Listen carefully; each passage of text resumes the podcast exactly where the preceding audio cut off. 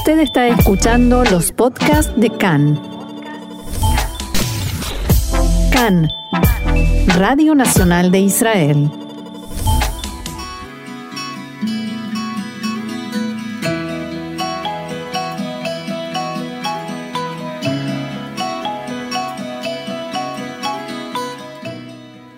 Café Literario, una pausa con buenos libros y la mejor compañía, con Orna Stoliar.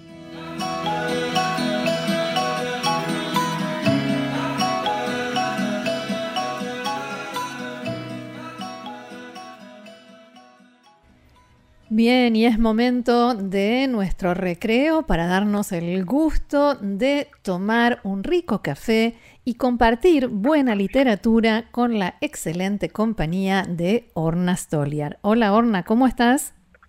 Muy bien, Roxana, y vos espero que sobrellevando esta situación tan rara de la mejor manera posible. Así es, sobrellevando situaciones y por eso la literatura, como solemos decir, es una opción excelente y sobre todo si hablamos de buena literatura. Y esta vez vamos a hablar mucho de teatro, ¿no? Así es que es un tema que no solemos tocar en la mayor parte de nuestros programas. Sí, es verdad. Entonces, Así que vamos a hacer un, pequeño cambio. Eso, y hablamos esta vez de Yoshua Sobol, ni más ni menos. Ni más ni menos, es uno de, los grandes dramaturgos de Israel, junto con Hanoch Levin, que también habíamos hablado de él. Eh, y tenemos la suerte de que dos de sus obras de teatro fueron traducidas al español. Eh, entonces, eh, si te parece bien, digo algunos breves datos biográficos. Sí, empecemos por conocerlo a él. Bueno, él nació en 1939 en Israel, en, en un moshav que se llama Telmont, que está un poco al norte de Netanya, cerca de Kfar en la zona de llanura, lo que se llama acá la llanura de la costa. Sí. Y muy joven, a principios de los años 60, empezó a escribir cuentos precisamente que se publicaron en una revista literaria que, que hizo época, que fue muy famosa y que lamentablemente ya no existe más, que se llamaba Keshet. sí. Y al mismo tiempo eh, escribía obras de teatro y las enviaba, como hacen todos los escritores noveles, las enviaba a todos los teatros que existían en Israel en ese tiempo. ¿Cuál te parece que fue la reacción que recibió? Y al principio no le aceptaron nada, como suele suceder. Así es, era como si no hubiera enviado nada. Seguí participando. Entonces eh, se dedicó a estudiar literatura, historia y filosofía y posteriormente viajó a París, vivió ahí un tiempo, estudió filosofía en la Sorbona, nada menos. Nada menos. Y ese tiempo en el que estaba en París eh, empezó a ser corresponsal del periódico La Mishmar, que ya habíamos nombrado en alguna ocasión. Cuando volvió a Israel, terminó sus estudios y regresó, siguió escribiendo notas en este periódico. Eh, tenía un interés particular por eh, los temas sociales, los barrios pobres, marginados. Y de ahí sacó posteriormente temas para algunas de sus obras de teatro. Temas sociales y también históricos en algunos casos, ¿no? Muy bien, muy bien. Todos recordamos eh, Guetos, una obra que, se basa en... sí, sí. ¿Cómo olvidar esa obra?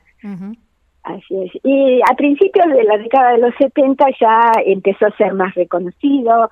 Eh, sus obras se representaban en el Teatro de Haifa, que en estos momentos era un teatro de vanguardia.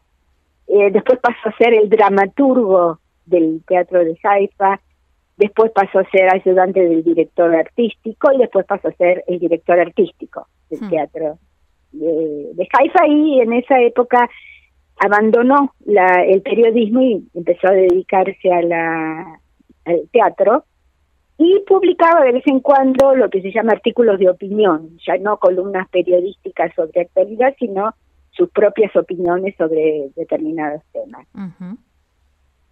Y Ghetto, la obra que acabamos de mencionar, que se estrenó en 1983, fue la que lo consagró a nivel internacional. Esta obra literalmente recorrió el mundo, el mundo teatral por lo menos, y gracias a eso lo invitaron a participar en el Festival de Teatro de Edimburgo. Como todos sabemos, es uno de los festivales internacionales más importantes. Que sí, más prestigioso. Este, todos los veranos se reúnen en Escocia, en Edimburgo, por supuesto se representa siempre alguna versión de Hamlet y, y participar en ese festival es una aspiración para cualquier dramaturga. Claro. Y a partir de ahí ya su carrera fue mucho más difundida, eh, sus obras se representaron prácticamente en todos los teatros de, Israel y en más de una ocasión él escribía también los textos de las canciones que se intercalaban en sus obras de, de teatro y muchas veces se las oye por radio fuera del contexto dramático específico y mucha gente no sabe que él es el autor de esos ah. textos. Como suele suceder. Como suele, que en realidad e, ese anonimato eh, muchas veces es la máxima aspiración para un escritor, eh, que sus obras se hacen tan difundidas que ya son patrimonio de todo el pueblo. Claro, por sí mismas y no porque alguien en especial las escribió. Así es. Y eh, como muy bien dijiste, tiene cierta predilección por los temas históricos, con una aclaración, no son obras testimoniales mm. que van eh, reproduciendo exactamente los personajes, las situaciones y las acciones, sino que toma un hecho o un episodio o un personaje histórico y a partir de ahí elabora toda una situación que tiene más que ver con el mundo interno de ese personaje, con las implicancias psicológicas, sociales o filosóficas de esa situación descrita. no, es, la relación no es uno a uno directa. Claro. Sí, no es un libro de historia. Exacto, si eres es aprovechar un contexto histórico específico para decir también otras cosas. Claro. Ahora, eh, si te parece, pasemos a los libros que sí están traducidos a español, que entiendo que son dos. Son dos, exacto. La primera obra es eh, Leil Aesrim, la noche del 20, que toma un eh, episodio de un grupo de pioneros de la Tercera Lía que crearon una comunidad en, la Galilea, después eso dio lugar a la creación del kibbutz de Talpa, y otro escritor, Nathan Bistritz, que había escrito eh, una especie de los diarios de Betania, que era esa comunidad, en los que sobre todo ellos hacían largas sesiones nocturnas, se sentaban alrededor de la fogata y hablaban de todo lo que tenían en el alma, de todas sus preocupaciones, su ideología, eh, cómo enfrentar las dificultades, que puedes imaginarte que en los años 20 la vida hmm. en, en, lo que hoy en día es el Estado de Israel no era nada sencilla para nadie. No, ni parecida a la de ahora.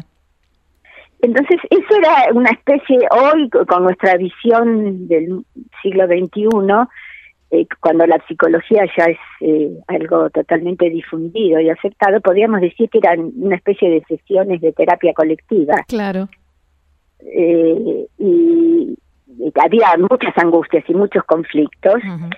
Y Vyszynski reflejó eso en los diarios de Betania y Yoshua Sobol se basa en esas confesiones o en esas expresiones para que, crear una situación dramática.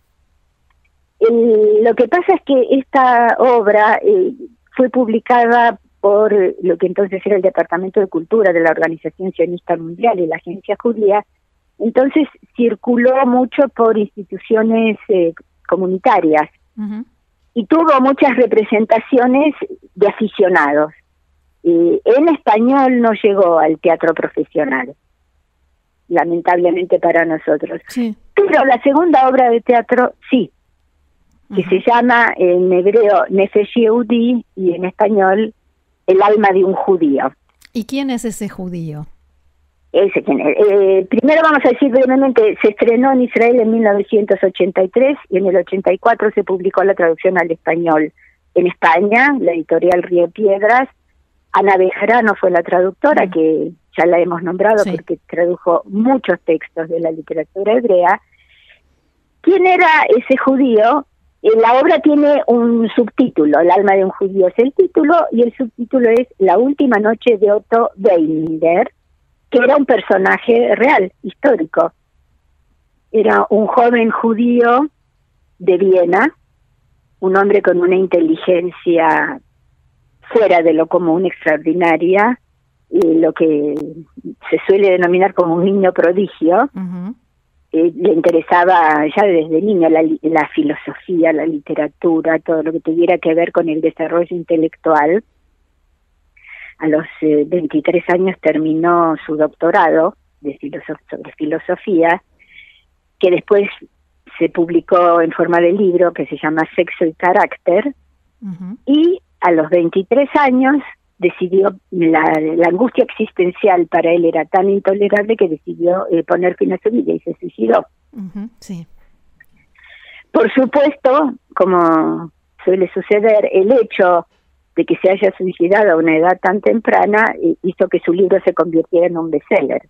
Sí, como suele suceder. El carácter que se había publicado poco tiempo antes.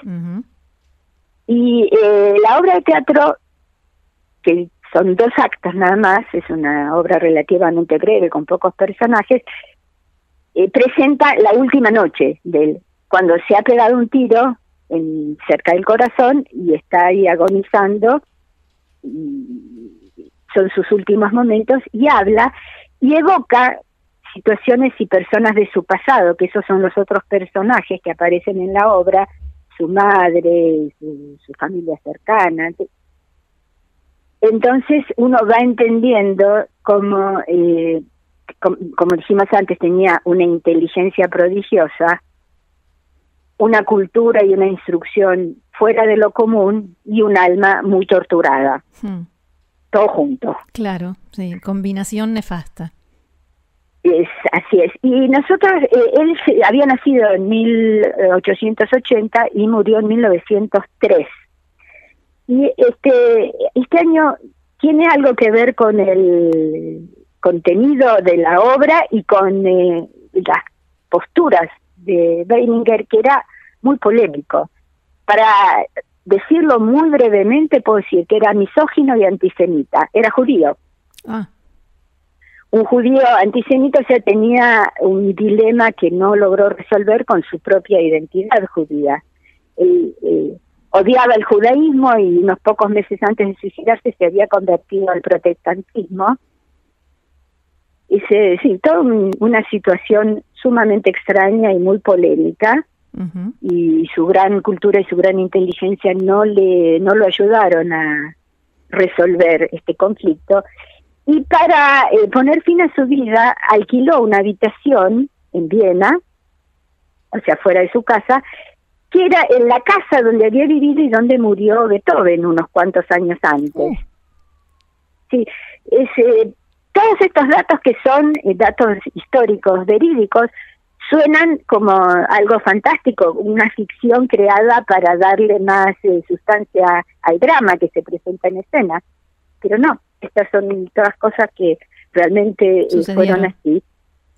Eh, en hebreo, cuando decimos Nefesh Yehudi, se nos despierta una eh, asociación inmediatamente con la tikva. Sí, con el himno, te iba a decir. Con el himno, el alma de un judío, o sea, un alma judía. Él, sin duda, era un alma judía, atormentada, confundida. Este, Conflictuada.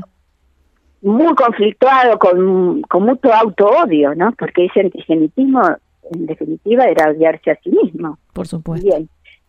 Y Fijémonos esta casualidad histórica. Herzl murió en 1904 y Beininger se suicidó en 1903. O sea, es la época, eh, la época en que vive Beininger es la época de los albores, los principios del sionismo como movimiento organizado.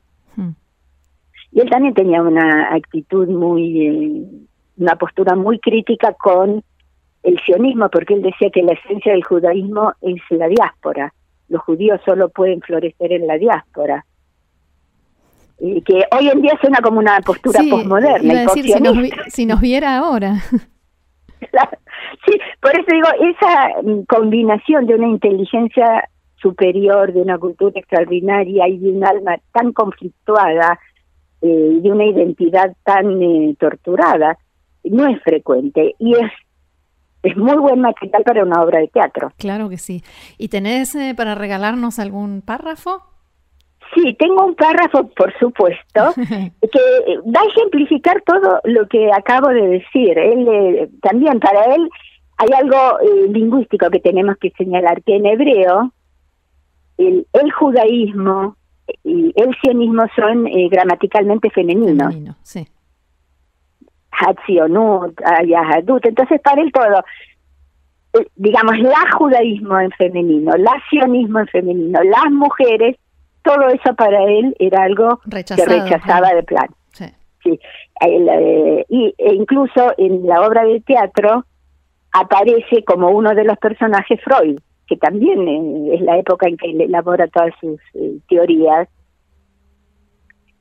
Y acá Freud creo que habría tenido mucho que decir ante esta postura de tanto... Habría tenido mucho trabajo con este señor. sí, podría haber escrito unos cuantos volúmenes más de los que escribió. Sí. Entonces vamos a, leer acá, eh, ya es casi prácticamente el final de la obra, cuando está hablando con estos personajes de su vida que se le aparecen y conversan con él, y él dice, todo lo que he creado debe perecer, o yo, todo ha sido fruto de la locura. Sionismo, menuda farsa, una estúpida y triste farsa que vais a crear un Estado, un Estado judío. Lo único que sabéis hacer es copiar a los demás. ¿Qué es lo que os vais a llevar a Palestina? ¿Este odio? No seréis más que una monstruosa caricatura de los arios. Teníamos que haber vencido al judaísmo, expulsarlo, deshacernos de él de una vez para siempre, para que el sionismo pudiera cobrar realidad pero no lo habéis hecho. ¿Por qué os extrañáis entonces de que el judaísmo haya vencido en vuestro interior al sionismo, llevándoos a la perdición? La atracción hacia la diáspora, que es, en suma, lo que es el judaísmo, seguirá en vosotros aunque creéis un Estado, y os empujará allí a la autodestrucción, para tener así un pretexto para volver a la diáspora. Yo creo que con esto nos basta para entender todo este laberinto. Sí, sí, es muy fuerte, muy fuerte. Es muy, muy fuerte. Él odia el judaísmo porque es diaspórico y eh, prefiere el sionismo, pero eh, el sionismo en la versión que él ve en esos primeros años también lo odia, porque dice que lo único que quieren hacer los judíos es imitar servilmente a los demás y no hacer algo propio. Muy bien, eh, ¿algún otro detalle que quieras agregar antes de terminar? No, yo creo que en estos momentos de tantos conflictos de todo nivel en Israel, además pandemia, es bueno que reflexionemos sobre estas cosas que él dice. Si hemos creado acá algo singular y mm. específico de los judíos, o si lo único que nos interesa es ser iguales a los demás. Si, si tenemos una tendencia a la autodestrucción sobre todo, es una pregunta que tiene que ocuparnos a todos en cualquier circunstancia y en momentos de crisis, por supuesto, aún más. Así es. Creo que es un tema que vale la pena pensarlo. Sin duda, sin duda. Bueno, Orna, muchas gracias una vez más eh, por esto tan interesante y tan valioso. Y será hasta la próxima con más café y más literatura hebrea. Más literatura, prometo buscar un texto menos torturado. ok, gracias. hasta la próxima. Shalom. Gracias a vos. Shalom.